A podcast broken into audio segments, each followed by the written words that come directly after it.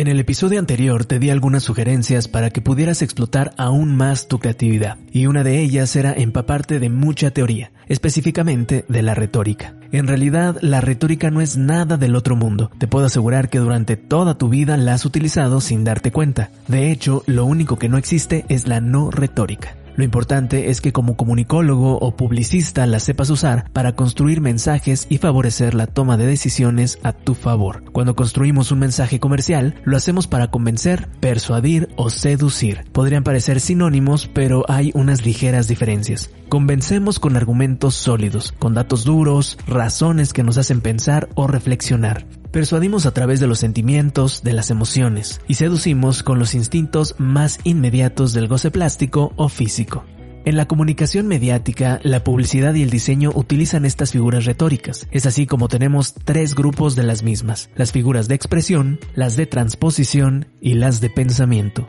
Por supuesto, existe una extensa serie de subclases y una cantidad de derivaciones de estas últimas. Algo importante es que todas son complementarias, es decir, las podemos mezclar cuantas veces queramos y al final nos van a dar un mensaje totalmente seductivo, persuasivo o de convencimiento. Son aproximadamente 50 figuras en los tres niveles y les voy a dar algunos ejemplos.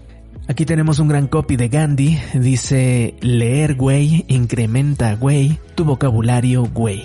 Lo que vemos es una figura de expresión por repetición que se llama conversión. ¿Y en qué consiste la conversión? Consiste en repetir un mismo elemento siempre al final de los distintos módulos del contenido. Como vemos, el elemento es la palabra güey, que aunado al humor hacen que esta pieza sea memorable y totalmente seductiva. Eh, ¿Qué pasa cuando los elementos que se repiten están al principio y no al final? Pues tenemos una figura que se llama anáfora.